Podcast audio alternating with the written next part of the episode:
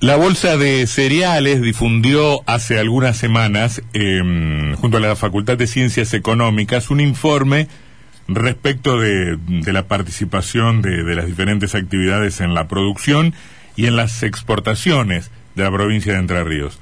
Em, y allí se, se pudo establecer que la agricultura, la ganadería, la pesca y la silvicultura representan el 16,7% del Producto Bruto Geográfico, em, lo que ubica a todas estas actividades en conjunto como la segunda rama en importancia detrás del comercio, el comercio mayorista y el comercio minorista.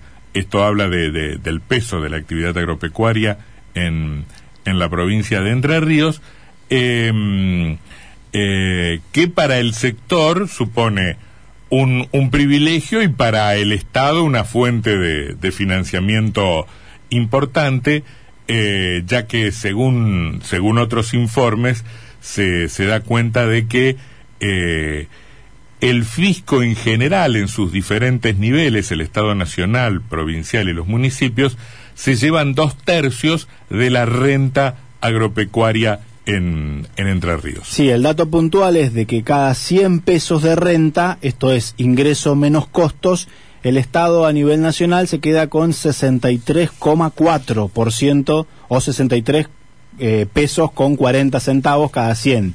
Esto es a nivel nacional y en Entre Ríos el número, según este informe de la Fundación Agropecuaria para el Desarrollo de la Argentina, en Entre Ríos ese guarismo llega al 66% entre obviamente impuestos municipales, provinciales y nacionales. Claudio Álvarez Daneri es productor agropecuario, está nucleado en la Federación de Asociaciones Rurales de Entre Ríos. ¿Cómo le va? ¿Qué dice? Hola, buenas tardes, ¿cómo están ustedes? ¿Cómo le va? Un saludo para toda la audiencia, un gusto estar con ustedes acá. ¿Qué le dicen estos números? Bueno, nada que no conozca bien. Sí, por supuesto, nada que no conocemos y, son números que hace muchos años eh, vienen, vienen influyendo. Eh, sobre todo este tema de la renta, eh, uno de los que mayor proporción tienen son las, las retenciones a las exportaciones eh, en, en, las distintos, en los distintos rubros, pero fundamentalmente en la, la parte agrícola. Claro. Em, la pregunta es si todo productor agropecuario en Entre Ríos termina exportando o, cuánto de la producción agropecuaria de Entre Ríos es para el comercio exterior? Y de la producción eh, eh, agropecuaria depende de, de, qué tipo. La, parte agrícola sí, la, digamos lo que es la soja sí en un 80-90% va a la exportación. Pero eh, más allá de que se exporte o no se exporte, podemos decir el, el maíz también es, algo que tiene mucho consumo interno en, en, lo que hace a los feed, los tambos, eh, la, avicultura, los porcinos también, que ha crecido muchísimo la actividad porcina, eh, eso tiene mucho consumo. Pero también eh, el, el, precio lo marca también un poco el, precio internacional. Claro, y los niveles de retenciones. ¿Y en qué medida el productor agropecuario de Entre Ríos, con su tamaño, con su escala, con sus posibilidades, está en condición de rotar este, en virtud de que bueno, viene una baja de retenciones el año que viene, o vienen restricciones a la exportación para el trigo o el maíz. ¿Se pueden tomar decisiones de ese tipo en, en, una escala como la de Entre Ríos? Las decisiones se pueden tomar, están todas ligadas a lo que es la rentabilidad. O sea, uno va, va variando los cultivos, la siembra que hace de acuerdo a la rentabilidad que le dan. Por eso es que, que, tampoco es bueno que, un, que una que, una, que un cultivo o, que un cereal tenga un precio muy diferencial, eh, o sea, mucho más rentable que otro cereal, porque eso hace lo, que llamamos, lo que pasó en su momento con la famosa sojización del, mm. de donde todo el mundo sembraba soja y soja, soja, que fue la época casualmente cuando se cerraron las exportaciones de trigo y maíz.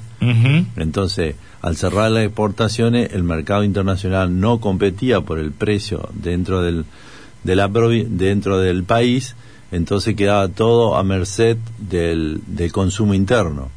Y como la producción es mucho más grande que lo que se consume, que la demanda interna, llamamos lo que decíamos, los, los, los compradores internos cazaban en el zoológico. tenían toda la producción para ello y como sabían que sobraba, compraban cuando querían y pagaban lo que querían. Y llegó en, una, en una época en que incluso el trigo no había compradores, directamente eh, había tanta producción y cerrada las exportaciones, la demanda interna estaba totalmente abastecida, entonces eh, llegó a haber casos en que vos querías vender trigo y no había no había demanda, mm. directamente decían no te puedo comprar. En el proceso también influye la evolución del precio de la soja para arriba en el mercado internacional.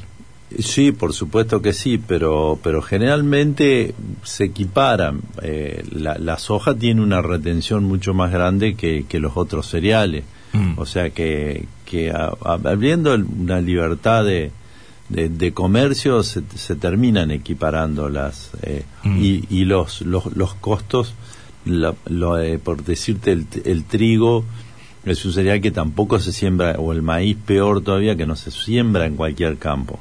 La soja tiene una amplitud en cuanto a los terrenos que puede sembrarse en campos más marginales que no serían aptos para el maíz porque el maíz requiere una tierra mejor porque es una inversión cara y necesita rendimientos altos para poder ser rentable.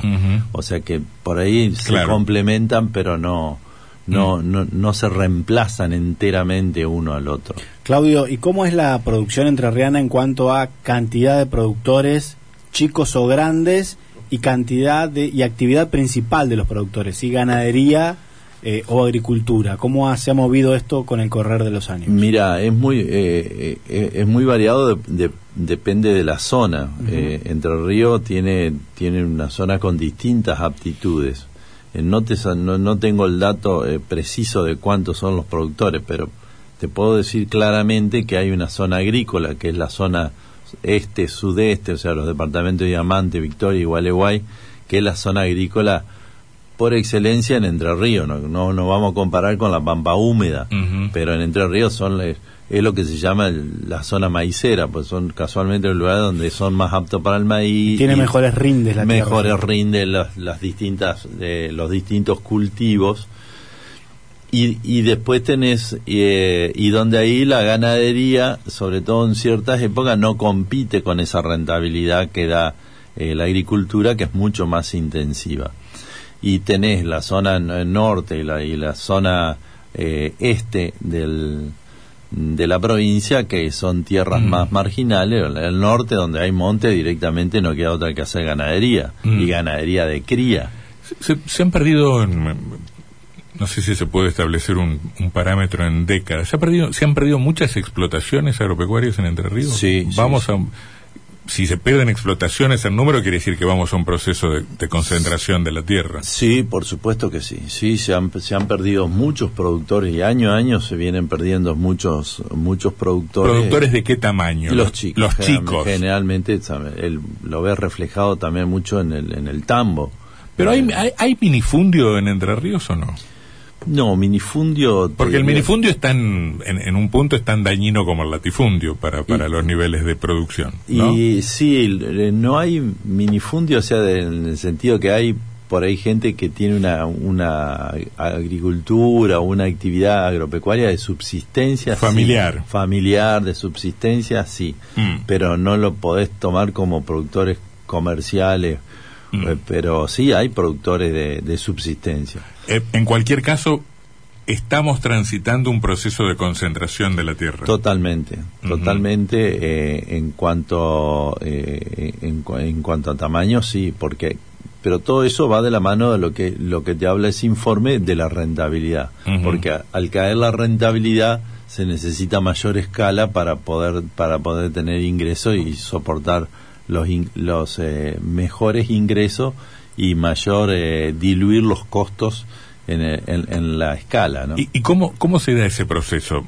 Más allá de la información que tendrá Catastro o, o ATER, ¿ustedes se enteran de que hay inversiones en tierras entrerrianas o las explotaciones tienen que ver con, con, los pules de siembra y esa clase de negocios? Más allá por, por el tema de, de, explotación que por, por compra de grandes extensiones de campo. ¿no? Acá no, no hay grandes latifundios, eh, no, no existe, o sea, hay, hay eh, tenedores de, de tierra de, mucha superficie, sí, pero, pero no, es, no es que vengan y mucho de eso no lo hacen con también muchos de los campos grandes no están hechos con fines productivos sino son más inversionistas de otras actividades que terminan invirtiendo plata en campo pero más comunidad. Obviamente que lo explotan, pero... Eso le iba a preguntar, pero ¿no los, trabajan? Sí, los trabajan, por supuesto que sí, mm. pero quiero decir que no son productores que viven del... El productor, el productor genuino es más el contratito, en lo, que pasa en la agricultura, en un 70% de la agricultura se realiza con contratistas, con, en campos arrendados, que muy probablemente a lo mejor terminan arrendándole un pedazo de campo a un productor de estos grandes. Pero también al chico, porque ese, ese productor chico que, que no le dan los números y no tiene la escala suficiente y no tiene el capital suficiente para, para encarar una explotación, que a lo mejor porque la heredó, porque es de familia, termina yéndose al pueblo a vivir y arrendando el campo y con esa pequeña renta del campo que se la arrienda a lo mejor un colono de la zona, a otro gringo que trabaja ahí, y con esa pequeña renta ya tiene un ingreso como para vivir en pueblo más alguna otra actividad que haga.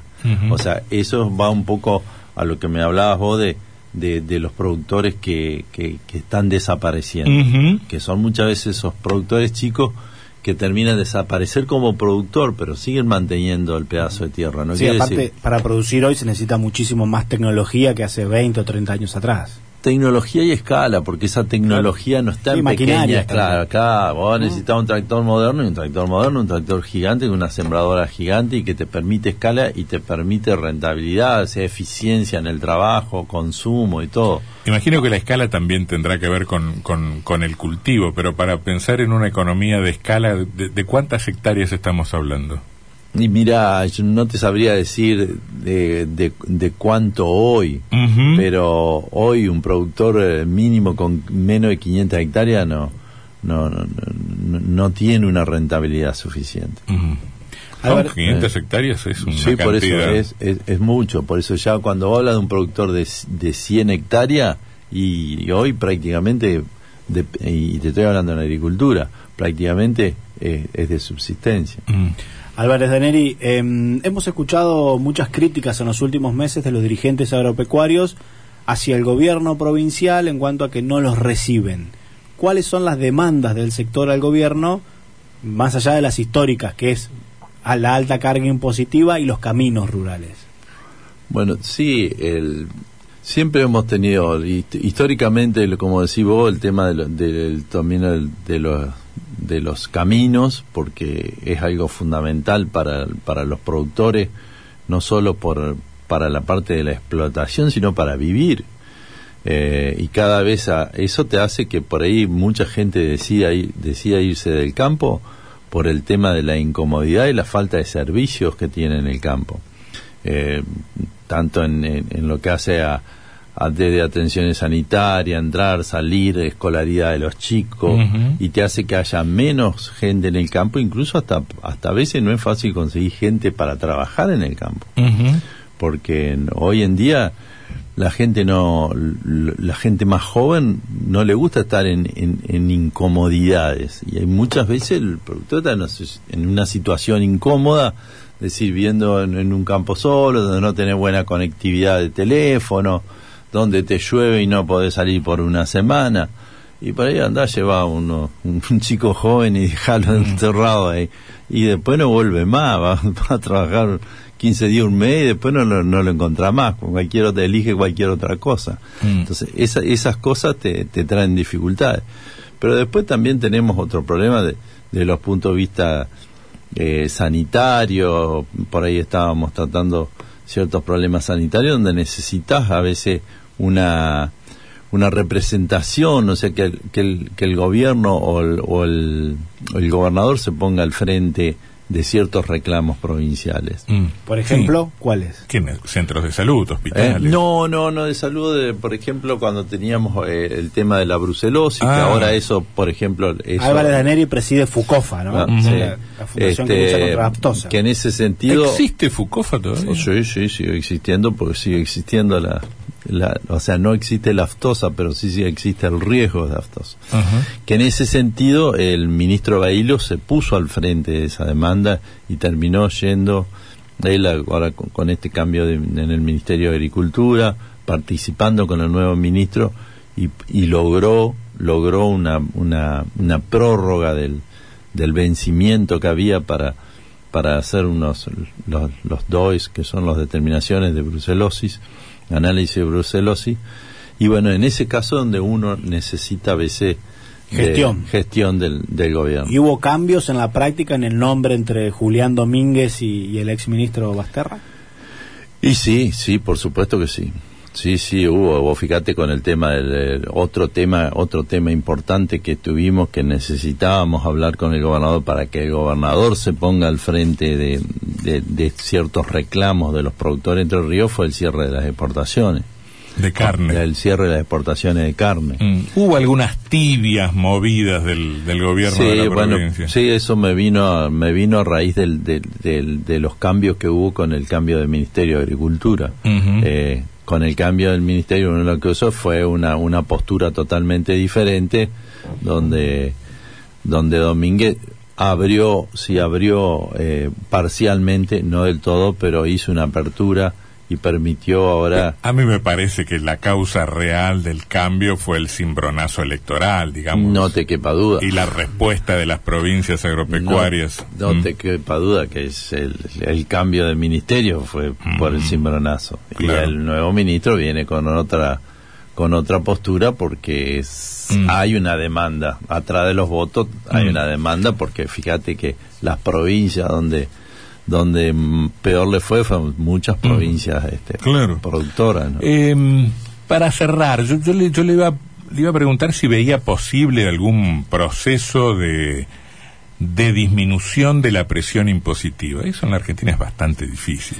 Este, es muy difícil. Y en todo caso, uno en virtud de eso termina pensando que la salida para una determinada actividad es el incremento de la productividad, de la eficiencia, mejorar la producción. En, esos dos planos le pregunto cómo imagina el futuro del campo. Y mira, el futuro en, un, en un, si uno lo ve, primero que uno es optimista por naturaleza, por naturaleza, ¿no? Y, y lo que hace le gusta y, y obviamente va a querer ver siempre el futuro bien porque si no ya hace años que no estaríamos a casa.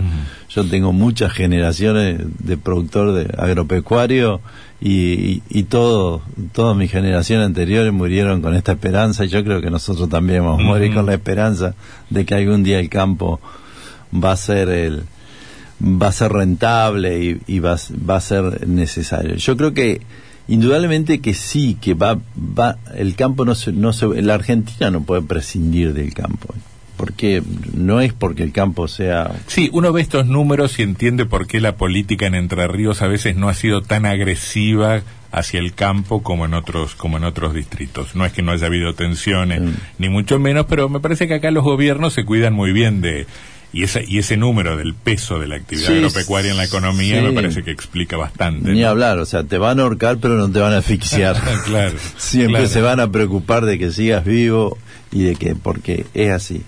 Cuando vos en esos números que dijiste hay uno que, que, no, que, no dijiste que es importantísimo, pero el 70% de las exportaciones del país son, son de, de la agroindustria. Claro de la importación. Y son los dólares y los dólares que necesitamos. Que nos faltan. Que nos faltan para el mm. banco central porque la, en la Argentina no se no se fabrican dólares se fabrican pesos. Los, los dólares entran o por inversión o por exportación. Mm. o por préstamo o por, crédito o por endeudamiento. Son las tres formas que entran dólares mm hoy por hoy tenemos prohibido el endeudamiento. Así que, maquinita. claro, no, no, no, sí, maquinita de peso, pero dólares. Ah, dólares no. Dólares te quedan dos opciones, o, o exportar o, o, entra en inversión. lo que pasa es que estamos en, el mundo al revés. Y, eh, lo, lo absurdo de la situación es que cuanto más dólares necesitas, más restricciones tiene pone el gobierno para exportar.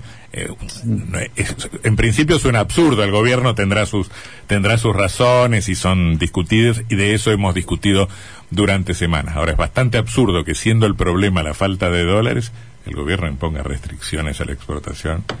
Desde el sentido común no se entiende. ¿Acaso la técnica económica nos, nos lo explique mejor? Eh, pero es que no, este, no hay mucha técnica económica, esa es una decisión más política que económica, porque no resiste ningún análisis económico. Eso es nada más que por, por ofrecer una carne un poco más barata a la ciudadanía. Nada, el único objetivo que tuvo ese cierre de exportación. precios porque encima es un, lo que se lo que se termina cerrando que eh, hoy por hoy las exportaciones, a diferencia de años anteriores, las exportaciones de carne en un 70% es China. Mm. Antes no existía China, era toda Europa y a Europa sí iba un, mm. novillo, carne buena. China eh, compra todo compra no todo, no compra malo. Toda la vaca. no, compra, lo, bueno, no lo compra. Compra lo que no malo. lo que no comemos, la vaca vieja, el toro viejo, mm. esa carne. Porque ellos primero eh, tienen un, consumo totalmente distinto, es un consumo económico, y después ellos la, la, forma de culinaria, cocinar, tienen la, altas concciones, esos guisos, compran hueso de vaca. ¿Y qué, vamos, qué vamos a hacer, Álvarez de cuando aparezca la carne sintética? Cuando comamos carne sintética en el mundo, ¿qué hacemos con las vaquitas? Y mira, no es competencia, no, es, competencia. no es competencia, son dos cosas y el sol sale para todo, no podemos decir, hay gente que le gustará eso, pero no es carne.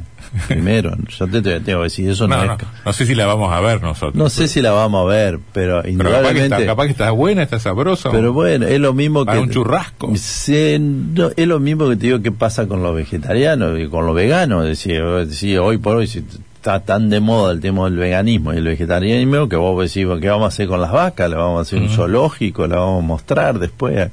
¿Qué vamos a hacer con las vacas? Y encima le vamos a meter carne sintética. Eh, por eso, y encima poner carne sintética. Pero indudablemente eh, eh, es, es una opción más para la alimentación, pero no creo que llegue a reemplazar a, a, la, a, la, a la carne. Álvarez Daneri, gracias por haber estado acá. Gracias por No, no, gracias a ustedes por, haberme invitado y cuando quieran estamos para. Sí, señor. Para exponer lo que sabemos y lo que hacemos. Sí, señor. Muchas gracias.